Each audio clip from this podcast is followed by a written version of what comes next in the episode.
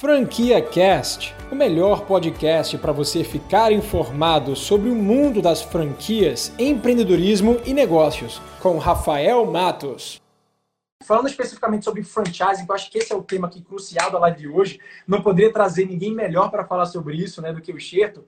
É, queria começar a falar, a perguntar, Xerto, para você, como é que você acha é, que vai, o que, que você acha que vai acontecer com o franchising é, porque, obviamente, o mundo vai ser dividido agora, independentemente do, do franchise no mundo, vai ser dividido em, né, em, dois, né, em, dois, em dois tempos, né? Pré-Covid e o pós-Covid, né? Para tudo, praticamente, né? Então, já, é já estão existindo diversas transformações no mercado, na nossa vida, no nosso hábito, no nosso cotidiano, na relação das pessoas. Mas com o franchising, Chefe, você que passou muitos anos, viu muita crise, é, o que, que você espera? Eu não sei que você não tem bola de cristal, né? Mas o que você espera aí que vai acontecer com, o sistema? É, Rafa, assim, acho que de fato é importante dizer isso. Assim, é só uma visão que eu tenho nesse momento e me reservo o direito daqui a uma semana, dez dias, a gente pensar de jeito completamente de atualizar, diferente. É. É, pelo que eu já vi até agora, e, e, acho que é interessante, eu outro dia fiz uma live com a Renata Vick, que é a CEO da, da CRM, que tem as marcas Copenhagen, Brasil Cacau, Lindt, coisa e tal, e uh, o tema com ela era planejamento estratégico. E eu perguntei, e aí, Renata, vocês desistiram de fazer planejamento estratégico? Ela disse, não, continuamos fazendo exatamente igual. A gente continua fazendo, inclusive, para três anos. Nós sempre fizemos planejamento estratégico para três anos, e uma vez por ano a gente revisava esse plano. Né? A cada ano a gente revisava. Ela disse, agora eu estou revisando de meia em meia hora. Foi a única coisa que mudou, assim. Eu, mas o plano continua feito. Então, acho que hoje em dia o que tem é que a gente tem que ser capaz de rever e não ter compromisso com o erro e voltar atrás e rever isso com uma frequência enorme. Eu não digo a cada meia hora, mas eu digo que a cada dois ou três dias é melhor você revisar se você continua na direção certa, se as coisas não mudaram, etc, etc. Bom, é, tem uma vantagem que eu tenho sobre o Rafael e sobre a maior parte de vocês, com certeza, assim, é que eu sou mais velho. Então, como eu sou mais velho, eu já vivi mais crises do que essa. E o que eu pude ver nas outras crises todas é que em seguida à crise vem um período de prosperidade, né? assim, quando ela passa, porque há muita demanda reprimida, há muito investimento represado, há muita coisa que acaba ficando presa. E depois, quando solta, tende a haver uma, uma onda de prosperidade. Todas as vezes, depois de uma crise, a venda de franquias, a concessão de franquias, cresceu até porque, num período deste crise, muitas empresas já estão fazendo ajustes, outras vão fazer, muita gente boa vai perder seu emprego.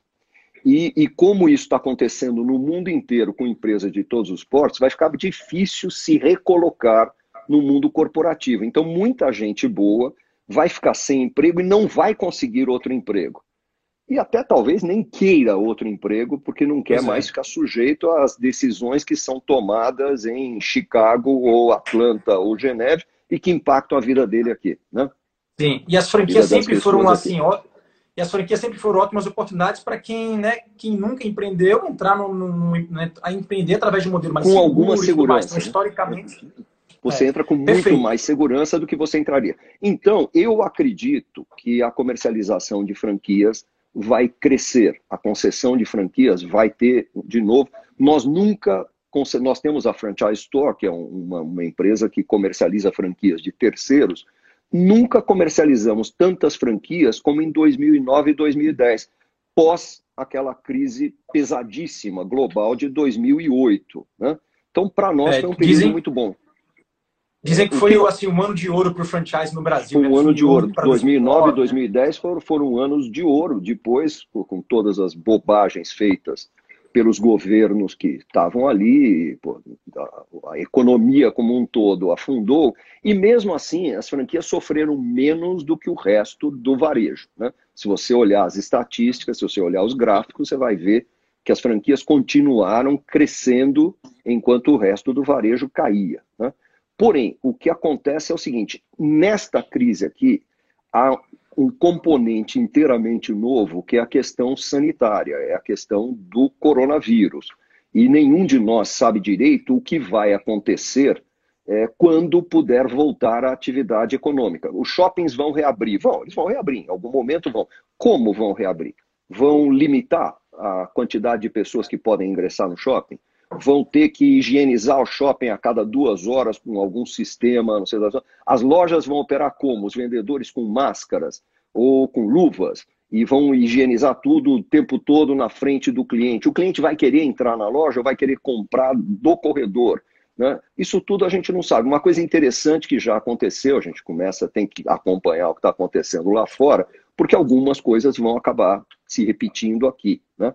Eu, desde o começo dessa crise aqui, eu tenho estado em constante contato com parceiros da Xerto na, na, na, na Itália, na, tem cliente nosso na Itália, tem parceiros e clientes nossos na Espanha, tem nos Estados Unidos, etc., no México, no Peru, etc., e a gente tem estado muito em contato e sabe que assim, a Espanha, a Itália, a China, etc., já estão há mais tempo nessa questão da quarentena. Na China, voltaram a reabrir vários negócios recentemente. Então, você pega, por exemplo, o Starbucks. 90 e tantos por cento das lojas Starbucks na China voltaram a abrir, estão em funcionamento normal. Porém, primeiro, o faturamento delas caiu, caiu sensivelmente, né? não, não voltou ao que era antes. Sim. E as pessoas Disser, não querem em, ficar na loja. Disseram em pessoas, 40%, não foi de, de queda, né? Uma queda de 40% é o número que eu tenho também. Mas o interessante, as pessoas não querem, elas compram na loja e vão embora tomar o seu café, o seu latte, seja lá o que for, em outro lugar. Elas não querem ficar dentro da loja, que era o contrário. Você lembra? Starbucks era um espaço de aconchego, era um espaço para você gastar tempo ali. Não, agora virou. Era, agora, era, o que é interessante. Era, o benefício, ao mesmo tempo, trazer também uma desvantagem, né? Porque não, não dava muito giro, né? O Starbucks Exatamente. tinha né? De, de, de realmente não, e, prestar esse E você era obrigado a ter lojas grandes, né? E você era sim, obrigado a ter sim. lojas grandes para. E sim, agora, é. só que é interessante, a própria Starbucks, se você for a Nova York, Manhattan, onde o espaço, o metro quadrado é caríssimo, já faz algum tempo que eles têm pontos de pick-up. Sim, você entra pelo aplicativo da Starbucks, você encomenda lá a bebida que você quer, ou a comida que você quer, coisa e tal, e você é, marca qual é o qual dos endereços de pickup você quer, onde Sim. você quer ir buscar a sua, o seu pedido. Você passa lá, é um balcãozinho simples, não tem decoração, não tem nada, tem um visualzinho agradável ali, mas é um balcãozinho simples, com uma cozinha por trás fazendo o processamento. Não tem lugar para você sentar, não tem banheiro, não tem não sei o que. Não, você passa ali simplesmente para pegar o teu. Ou, ou, seja, a própria Starbucks já tem essa experiência em outros lugares. É muito provável que essa experiência seja levada para outros locais, porque talvez em muitos casos você não precise mais de uma loja tão grande, você não precise de tantos funcionários, você não precisa de tanto mobiliário, etc, etc. Então eu acho que haverá mudanças e a gente precisa entender primeiro para como serão essas mudanças. É uma coisa que é nítida, Rafa. A, a, a loja física já vinha mudando o seu papel. Né? Nós temos de não ser mais certo. Já, já deixou de, de ser aquele, ser... o ponto de transação, né? Era o ponto Exatamente. não é mais o ponto de transação. Não é o ponto de transação e não é o ponto onde você precisa ir para comprar.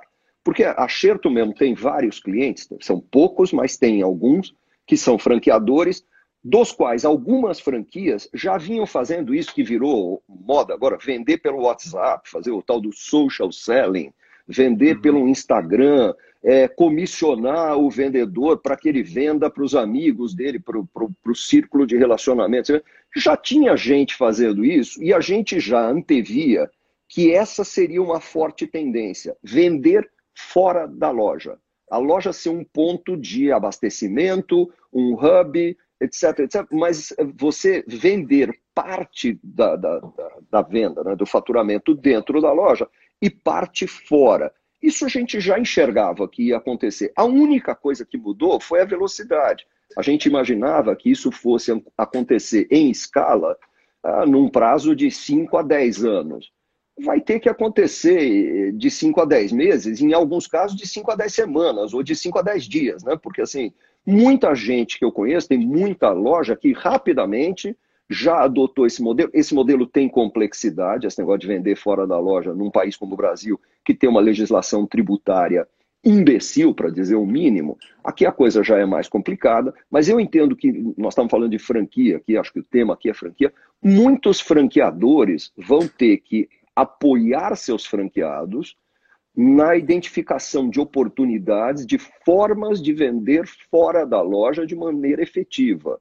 O Fernando, meu sócio, hoje de manhã, estava conversando com ele, Fernando é um gêniozinho, e ele diz o seguinte: olha, daqui a um ano, dois anos, três anos, loja bem sucedida será aquela que venda pelo menos 50% da sua venda fora da loja não dentro da loja, mas a partir da loja, fora da loja, com seus vendedores usando suas conexões por WhatsApp, por Instagram, por outras redes sociais, por telefone, o velho telefone mesmo. Nós estamos voltando um pouco aos tempos do freguês, né? essa coisa do freguês. E acho que a gente, isso aí vai se intensificar. Já era algo previsto.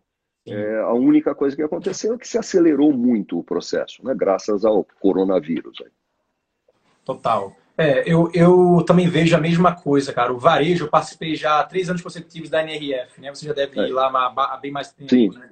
E a, a, os três últimos anos não se falava em, em algo diferente além de omnichannel, ponto de experiência. É, é então, é, então, assim, isso aí realmente já era, já era realidade né, em muitos países lá fora. Aqui a gente estava no início e agora a gente está sendo obrigado, né? A, Vamos ser obrigados a fazer. E, e Rafa, isso, isso implica numa mudança é, de muita coisa, a começar pela mentalidade do dono da loja.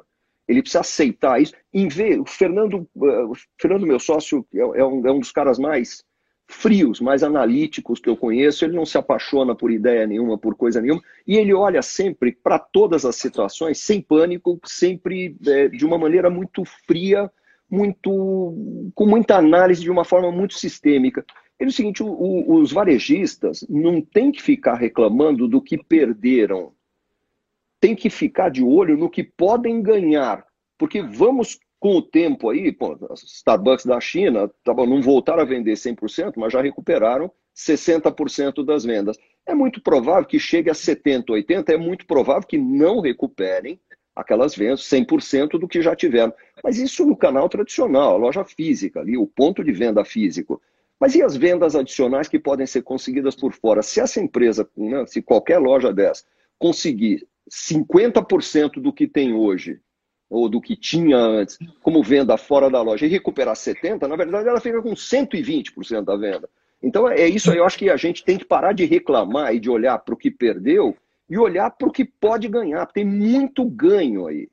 Cara, e, e você falando isso, para mim, vem claramente uma visão de que, cara, imagina assim, os, os grandes, os grandes, os grandes players no mercado, eles estão tendo hoje quase a mesma dificuldade de se readaptar do que os pequenos. Que os pe... né? eu, eu, diria então, que enquanto... os pequenos têm muito mais agilidade, os pequenos estão em vantagem, porque hoje em dia, inclusive, contam com ferramentas. O WhatsApp não custa nada. O Instagram não custa nada. Eles antes havia uma diferença. Você para conseguir fazer o e-commerce perfeito, não sei, você precisava gastar muito dinheiro. Hoje você não precisa. Você pode fazer coisas mais simples. E acho que você tem que olhar o seguinte: é, hoje, até na, na, no, no, Instagram da Xerto Consultoria, postaram lá um negócio. Você tem que fazer o que você pode, o que está ao seu alcance, com as ferramentas que você tem, mas fazer já. Né? E depois até se ajusta. É, com o, certeza. O, Fernando costuma usar muito a expressão: primeiro, faz um skate. É, deixa para produzir o carro lá mais para frente. Primeiro faz um, um, no meu tempo chamava carrinho de rolemã. Quer dizer, você, você fazia um carrinho com tábuas em casa e descia a ladeira com aquilo ali, né? É. Você é, é, tem que se virar um pouco com isso e parar de ficar choramingando, porque assim, eu entendo, pô. Eu, eu para mim também apertou, é obviamente, nosso faturamento também caiu e, e, pô, nós tivemos que fazer uma série de ajustes e estamos mudando e criando projetos novos e produtos novos. Então, então não está uma festa, não, não, nenhum de nós está feliz com isso. Porém, é, o fato é, é, é, você tem a chance de fazer melhor do que você vinha fazendo. Eu, eu tenho um amigo que, eu estou com 65, eu tenho um amigo que deve ter 77, talvez 78, ele é pelo menos 12 anos mais velho que eu. E é muito interessante que quando começou essa crise toda aqui, a frase dele para mim foi o seguinte: Marcelo, não podemos desperdiçar essa crise, hein? Pelo amor de Deus, não vamos desperdiçar essa crise. Na visão dele, crise é um momento em que você evolui. Crise é um momento que te obriga crise... a ser mais criativo. É crise te obriga a exercitar. Né? Não, e te obriga a exercitar isso, a palavra que você usou lá no início do nosso papo aqui, a tal da resiliência. Pô. É ali que você aprende. E, se, e olha, quem de nós passar por essa crise vai sair do outro lado mais forte. Agora, quem souber aproveitar, não adianta ficar sentadinho esperando que as coisas caiam no colo, não vão cair, a vida não vai ficar mais fácil. Também ninguém te disse que seria vida fácil quando você se meteu nesse negócio de, de empreendedorismo, de empresa, de ser empresário. Ser empresário no Brasil nunca foi fácil, nunca será fácil. Agora, você tem a chance agora de repensar tudo que você vinha fazendo, repensar sua estrutura. Você precisa da quantidade de pessoas que você tinha, você precisa de todas aquelas funções, você precisa de todo aquele espaço físico. Nós as fizemos, terminamos em outubro, uma baita de uma reforma num andar de 450 metros quadrados. Se eu fosse fazer hoje o escritório, eu faria com 100 metros quadrados, talvez 150, vai. sendo bonzinho, faria com 150. Eu faria com um terço do tamanho que ele tem, eu não preciso daquele espaço todo. Está provado que trabalhar em home office, trabalhar remotamente, funciona. Eu sempre tentei convencer minha equipe disso, mas é engraçado, os mais jovens precisam dessa coisa da socialização e de estar juntos, coisa e tal. Eu realmente acho que isso aí vai acontecer de vez em quando, sei lá, eu tenho um amigo que simplesmente já a empresa dele continua, não despediu nenhuma pessoa, é uma empresa de consultoria também, ele não despediu ninguém, mas ele já devolveu as duas casas que ele usava, numa cidade do interior aí, que fica a sede dele, ele já devolveu as duas casas e diz o seguinte: está alugando um espacinho muito menor, onde as pessoas vão sexta-feira, daqui para frente, quando puder voltar a se encontrar, para uma happy hour. Os caras vão, eles vão, olha, pode até fazer a partir do, da uma da tarde, das duas da tarde, ninguém mais trabalha, a gente vai fazer um churrasco, vem todo mundo de Uber, que é para poder beber, vamos fazer churrasco, tomar cerveja, termina com às seis, sete horas da noite, aí todo mundo vai para cá. E ali se encontra, conversa sobre o projeto, tudo aquilo que você não conseguiu fazer remotamente, principalmente a parte de socialização, você faz ali, mas faz um churrasco. Não precisa fazer num escritório na Avenida Paulista, como é o meu caso, né? Ah, incrível, cara. É, só, só, nessa, só nesses 10 minutinhos aqui eu consegui ver duas grandes oportunidades aí, tão escancaradas. Para quem trabalha no segmento de consultoria, que presta serviço e vende hora, né? Seja consultoria ou então mesmo advogado, é, qualquer tipo de, de profissional desse ramo, ele tem a oportunidade de reduzir os seus custos praticamente dois grandes pesos né, dentro de um centro de custo, dentro de uma DRE, de uma empresa de consultoria, é o quê? Pô, despesa de viagem, que você tem que viajar, sim, para ter reunião e tudo mais. Você deve gastar muito né, no, seu, no seu orçamento anual aí de viagens. É, e de espaço também, né? Como você mesmo falou. Então, olha que oportunidade de reduzir dois grandes pesos desses, porque agora você não vai precisar mais. É, você não vai precisar e, e, e, também já vai ser mais algo mais esperado. Grandes reuniões não vão precisar mais né, ser presencialmente, né? E, e, outra coisa, e outra coisa que é fantástico que eu tenho descoberto, não só as reuniões presenciais funcionam, eu já sabia disso, mas tem muito cliente que, bom, eu recentemente aí fui a Belém do Pará para uma reunião que durou uma hora, ela poderia ter durado 35 ou 40 minutos, mas já que era presencial, você acaba fazendo ela durar mais, é. que toma um cafezinho, pergunta isso, pergunta é. daquilo, fala do futebol, é. fala da política, fala de não sei o quê. Né? Bom, então ela Até durou uma hora. Ela durou uma hora. O cara se sentiu na obrigação de me levar para almoçar, e então eu acabei ficando mais uma hora e meia lá. Então eu fiquei, digamos, com o cliente, eu fiquei duas horas e meia. Poderia ter ficado 40 minutos no máximo, mas eu fiquei duas horas e meia. Mas eu voei quatro horas para ir, quatro horas para voltar. Então eu passei oito horas voando. Mais, no mínimo, uma hora em cada aeroporto. Já são dez horas. No mínimo, mais uma hora e meia de deslocamento num lugar. Já são mais. Então eu passei 13 ou 14 horas me deslocando para fazer uma reunião que poderia ter durado 40 minutos, se ela fosse feita à distância. Então, é, isso não faz sentido. Não é só o custo da passagem, é, da, da, do táxi, do. Não, não é só isso é, é o tempo que você gasta. que se você não tiver nada para fazer com esse tempo em termos de trabalho, vai tomar sorvete, vai fazer quebra-cabeça com filho, sabe? Vai fazer um esporte, vai passear no parque, onde vem grandes ideias. Algumas das minhas melhores ideias foram na praia, andando na beirinha do mar com água assim, pela, na altura do, do, do tornozelo ali, aquela aguinha que você fica ali que descarrega não, o, é. o, toda a energia que você tem, a eletricidade estática que está acumulada. Pô, assim, e, e, eu acho que a gente precisa passar a aproveitar melhor o tempo da gente. E agora a gente tem uma chance, porque eu tenho a impressão que depois disso aqui vai ser difícil alguém dizer para mim: ah, mas reunião à distância não funciona. Funciona e funciona muito bem. Alguém vai me dizer que ah, trabalhar cada um na sua casa não dá certo. Dá certo okay. e dá muito certo.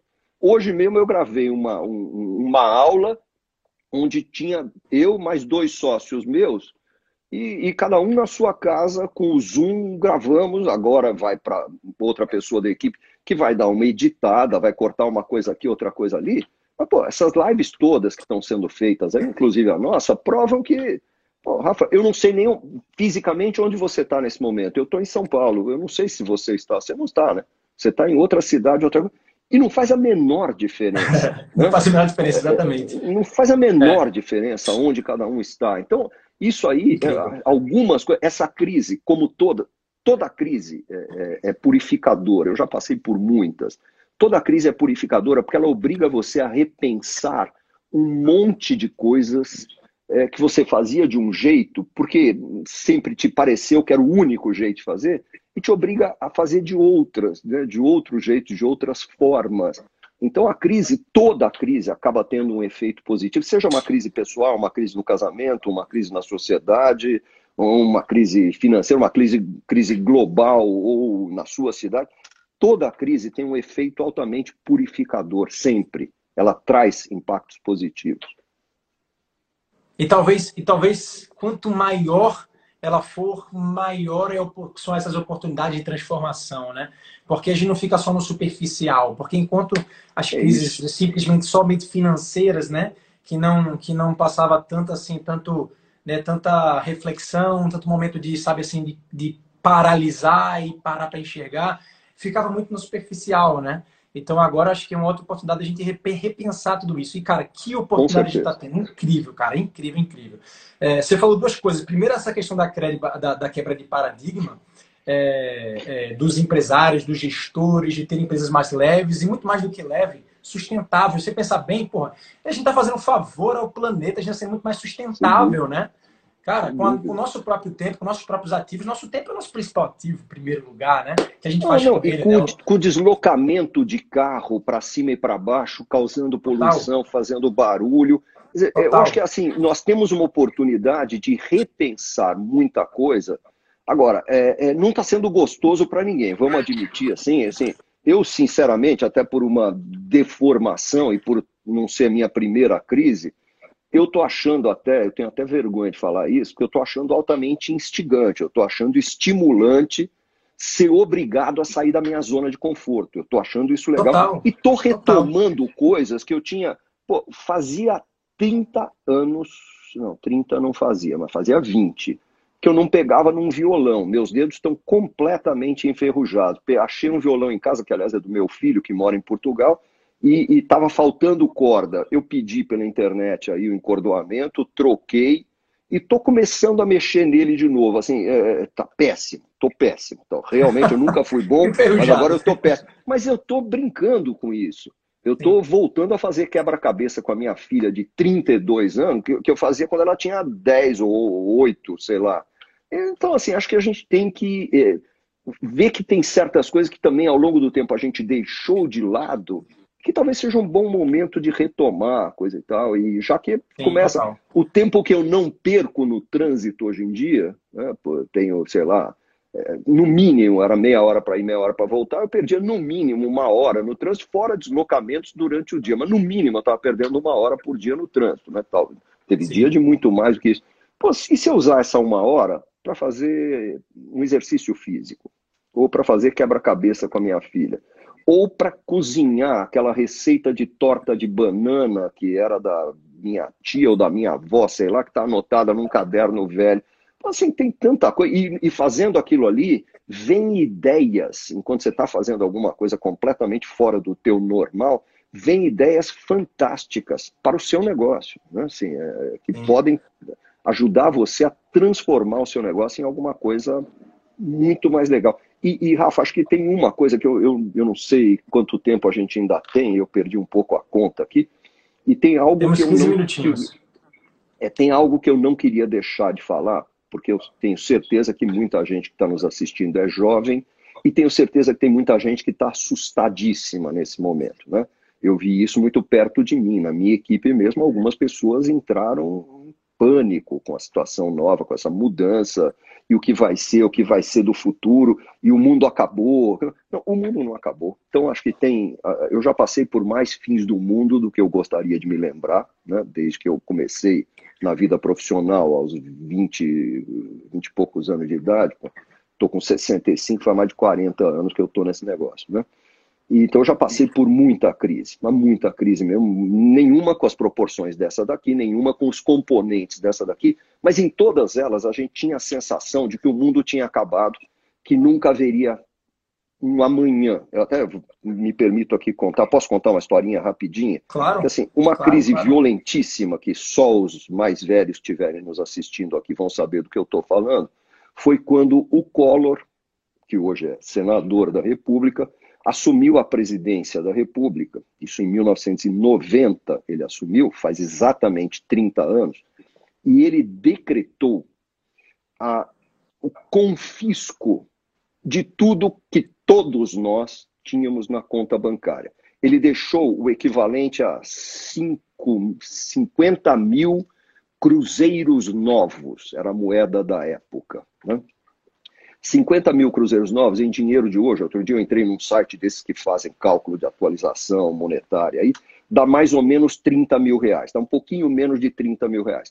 Então ele deixou 30 mil reais, era o máximo que você tinha. Se você tinha 10 mil reais na conta, os 10 mil reais estavam lá. Mas se você tinha 100, só estavam desbloqueados só 30 mil reais.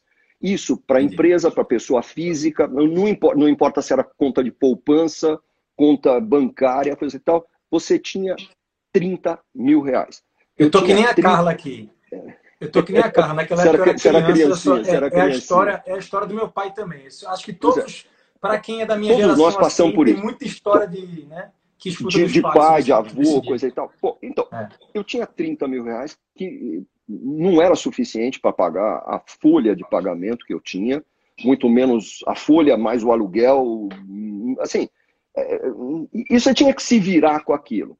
Eis que no meio daquilo ali, um ou dois meses depois da decretação desse congelamento, eu já tinha deixado a advocacia, eu não era mais advogado, mas um cliente meu do tempo da advocacia, um cara que, pela característica do negócio dele, não tinha sido tão prejudicado, e ele tinha vários negócios, e ele, eu, de repente, ele me liga e diz assim: Marcelo, eu sei que você não está mais advogando, mas eu estou com uma encrenca nos Estados Unidos. Eu estou com uma encrenca em Nova York e eu estou precisando ir lá, escolher um escritório de advocacia, explicar para esse escritório de advocacia e ter uma solução para o meu caso. E eu sei que você conhece muitos advogados em Nova York, você morou lá, etc, etc, e tem bons relacionamentos. Eu queria que você fosse comigo, que além de tudo o meu inglês é péssimo, não sei o quê, eu queria que você fosse comigo e, pô, diz aí quanto você quer para ir. Eu falei, mas eu não estou mais advogando. Não importa, eu só confio em você para ir, coisa e tal. Eu falei, pô, tá aí uma chance de ir para Nova York ainda ganhar algum dinheirinho. E, e falei para ele, eu quero tanto dinheiro para ir. Ele regateou, regateou, pediu um desconto, coisa e tal. Eu falei, tá bom, eu dou um desconto, mas eu quero passagem de classe executiva. Ele falou, perfeitamente. E eu quero um quarto com cama king size. Pô, perfeitamente, não tem problema nenhum vou, te pago cinco ou seis dias de hotel, te dou uma passagem executiva. Eu falei, ótimo. Então agora eu quero trocar essa passagem executiva por duas econômicas e eu quero que minha mulher vá junto. E, portanto, ela vai ficar no quarto junto comigo. Você já me deu um quarto com cama king size. E o cara achou graça, inclusive topou. Então, e eu falei para minha mulher, falei, Nice, a gente sempre adorou viajar, ama Nova York. Falei, Nice, vamos, porque é a nossa última viagem internacional. Nunca mais na vida nós vamos fazer uma viagem internacional, amor. Essa aqui é a última, as crianças eram pequenas, vamos deixar com a minha mãe, vamos nos virar, coisa e tal, porque nunca mais na vida nós vamos poder fazer uma viagem internacional. Essa era a minha sensação naquela altura, 30 anos atrás, eu tinha 35 anos de idade. Bom, de lá para cá, nós já fizemos pelo menos mais umas 50 viagens internacionais. Só de bicicleta nós fizemos 13 ou 14. Então, assim, é, é, o que eu quero dizer é isso. Naquele momento, a minha sensação era que o mundo tinha acabado, nós íamos ficar completamente pobres, nós não tínhamos mais solução, nunca mais na vida íamos poder entrar no avião, talvez assim, para ir a Florianópolis, depois de juntar dinheiro durante três anos. Não foi isso que aconteceu. Então, o que eu quero dizer para todo mundo que nesse momento tem a sensação de que o mundo acabou e que nunca mais e que não vai voltar. Volta. A, todas as crises pelas quais eu passei tem um ponto, na verdade tem dois pontos em comum. O primeiro ponto em comum é esse: elas passam. Elas passam. Vai acontecer em alguma. Eu não sei se vai passar daqui a um mês, dois meses, seis meses, mas em algum momento a crise passa. E segundo, se você fizer as coisas certas, você sai dela mais forte do que você entrou. Agora, fundamental para isso é que você não entre em pânico. Você, quando você entra em pânico, você morre afogado com água na altura da sua cintura, porque você se debate, se debate, se debate e não levanta, que a única coisa que você tinha que fazer é ficar de pé. Assim, então, não faça isso. E para isso, para de ler notícia ruim, para de seguir esses grupos de WhatsApp onde só se fala de desgraça, quem morreu, porque o Bolsonaro disse isso, porque o Dória disse aquilo, porque não sei o quê. Esquece esses caras. Concentra naquilo que está sob o seu controle. Esquece tudo aquilo que você não pode controlar. Foca sua energia, seu tempo, sua atenção naquilo que você pode controlar. Você pode controlar se o Bolsonaro saiu, foi para o meio da aglomeração, não foi? Se o Dória fez isso, se o Dória fez. Você pode? Você tem algum controle sobre isso? Zero controle. Então não perca seu tempo com isso, não leia isso, não leia notícia ruim. Quando você tiver, assim, precisando de alguma distração, pega a Netflix, tem umas séries ótimas, tem uns filmes excelentes, uns documentários espetaculares. Assiste alguma coisa assim, lê um bom livro, assiste alguma, algum musical, tem essas lives de música, você gosta de sertanejo? Eu odeio, mas, pô, minha filha ama. Assiste uma live de sertanejo e quer saber? Eu também assisto live de sertanejo agora, até porque faz parte, pô. Isso aí acho que é. não tem. Você tem que fazer coisas diferentes. Mas assim, para de ler notícia ruim, para de ler entrevista de economista, para de ler política e para de discutir. E sai desses grupos de WhatsApp que só falam eu vou falar o português claro aqui, eu sei que não é Pode é politicamente correto, que só falam merda. Pô. Para com isso, não perca seu tempo, foca naquilo que está no seu controle. Pô. Muito bom, Cheto. E, cara, você só, só corroborou com tudo aquilo que eu venho dizendo esses dias aqui para a galera. Que, que é, bom, porque como detox... a gente não combinou, eu nem sabia. Total, total, total, total. Quem estava aqui assistindo a live, a, a série de live dele semana passada, cara, é exatamente isso aí. Cheto, a gente tem nove minutinhos, eu vou tentar fazer os nove minutos mais produtivos do teu lado aqui agora. Vamos amém, embora? Amém. Muita gente, muita gente tá, fez pergunta aqui. Eu vou tentar ler de forma bem rápida e até responder rapidamente também. Vamos lá. É, Sherp, e as lojas de serviço? Onde que a gente precisa estar fisicamente e consumir o serviço? Serviços de beleza, por exemplo. Você tem alguma ideia aí, Sherp? Tem, isso? tenho, tenho. Até, vamos, eu tenho vamos tentar, vamos tentar fazer o um ping-pong aí, porque tá. tem várias eu, perguntas. Eu tenho clientes nesse ramo. Eu acho que assim, é, essa é uma das coisas, por exemplo, que você vai continuar fazendo dentro da loja de forma geral. O que, que você vai ter que fazer? Ostensivamente, ser muito mais atento à questão de higiene. Você já é atento à questão de higiene? Tudo bem. Agora você tem que ser ostensivamente atento a isso. O cliente tem que ver que você está higienizando tudo, que você está higienizando o ambiente, o ar, Todo mundo ali dentro está trabalhando de máscara, de luva na medida do possível, higienizando cada coisa antes do cliente sentar, depois que o cliente levantar, etc, etc. Ter máscara para o cliente, ter roupas de proteção. O diabo a quatro. Você tem que realmente ser muito ostensivo nessa coisa da, da, da, do cuidado com a saúde. Porque as pessoas vão sair dessa pandemia traumatizadas. Pô, eu, eu, eu já perdi um amigo para essa maldita doença. Eu tenho um amigo que está na UTI há 25 dias. Ele saiu da, do coma induzido anteontem, mas ele ainda respira por aparelhos. Há 25 dias que ele respira por aparelhos. Eu tenho vários amigos que estão na UTI em estado menos grave do que esse, e tenho vários amigos que estão em casa altamente doentes, passando muito mal, etc., mas não precisaram ser internados. Então, é, é natural que todos nós vamos sair disso, tenhamos ou não contraído o vírus, nós vamos sair disso muito mais atento às questões, às questões de higiene, de cuidado. Então, qualquer coisa que você entregue tem que estar embrulhado, tem que estar assim, e, e, com coisa que possa ser descartada, etc, etc. Eu não sei como é que vocês estão fazendo. Na minha casa não entra nada entregue por delivery que não seja higienizado do lado de fora de casa, deixado na área de serviço durante uma ou duas horas depois de passar uma solução higienizante ali, para depois abrir e quando abre, descarta imediatamente a embalagem, lava as mãos, passa álcool. estamos todos virando uns paranoicos? É isso mesmo. E vamos ser cada vez mais paranoicos.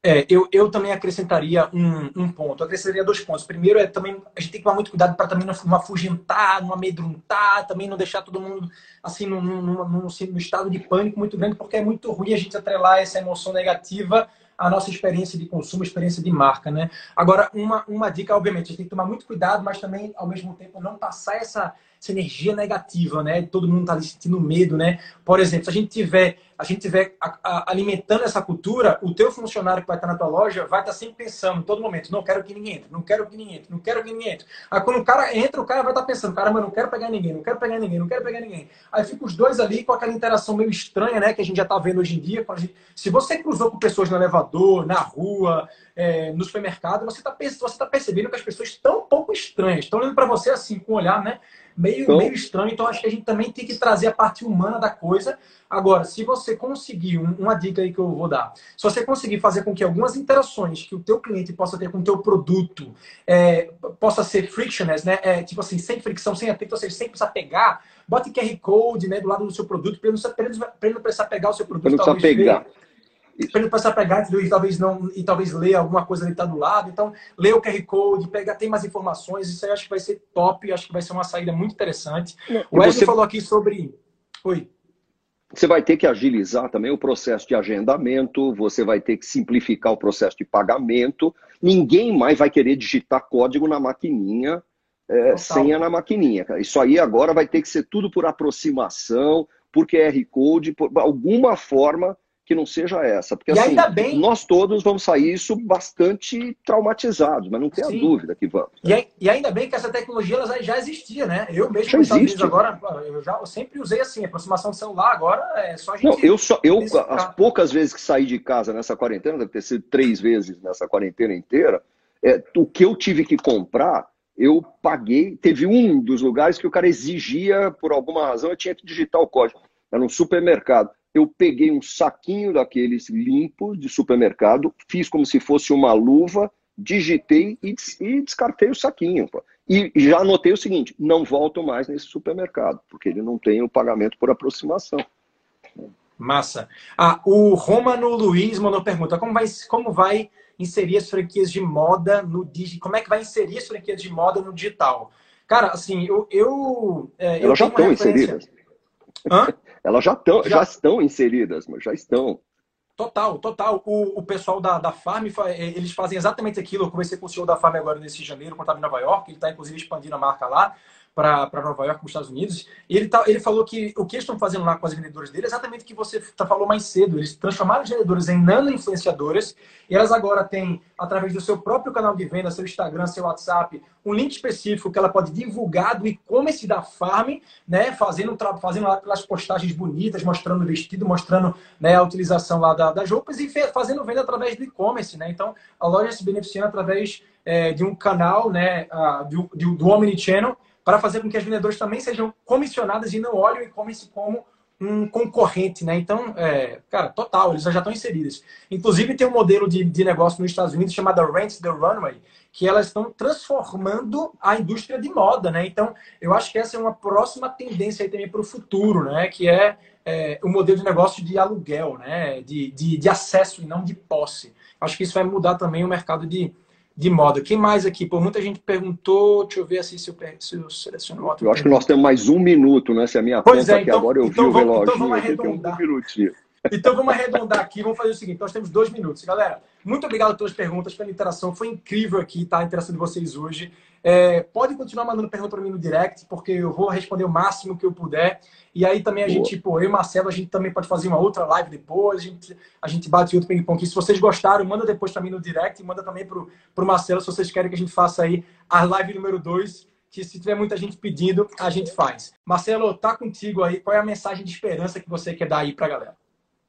Acho que a grande mensagem é essa: não desperdice essa crise. A mensagem que me deu esse amigo muito mais velho do que eu. Não desperdice, aproveite essa crise para evoluir, para desenvolver, para tirar da gaveta. Sabe aquele monte de coisa que você sabia que você devia estar tá fazendo, mas não estava? Porque, porque não dava tempo. Agora você tem tempo, aproveita esse tempo para isso. E se você está com tempo sobrando e não tem nada para fazer, não tem nenhuma ideia boa, faça cursos online, se prepare, aproveite esta crise para se preparar e sair dela mais forte, melhor, mais qualificado do que você entrou. Show, show de bola. Valeu, Xerto. Muito obrigado, cara, mais uma vez pela live. aí, Rafa. Valeu, galera. Obrigado Valeu. todo mundo. Grande abraço. Não esquece de dar o print aí logo, hein? Valeu. Não, espalha para todo mundo essa live. Manda, manda para todo mundo. Compartilha com todo mundo aí. É isso aí. Xerto, fica com Deus, galera. Fique em casa e fiquem todos com Deus. Tamo junto. Um abraço. Tudo de bom. Você acabou de ouvir o Franquia Cast com Rafael Matos, o podcast que deixa você informado sobre o mundo das franquias, empreendedorismo e negócios.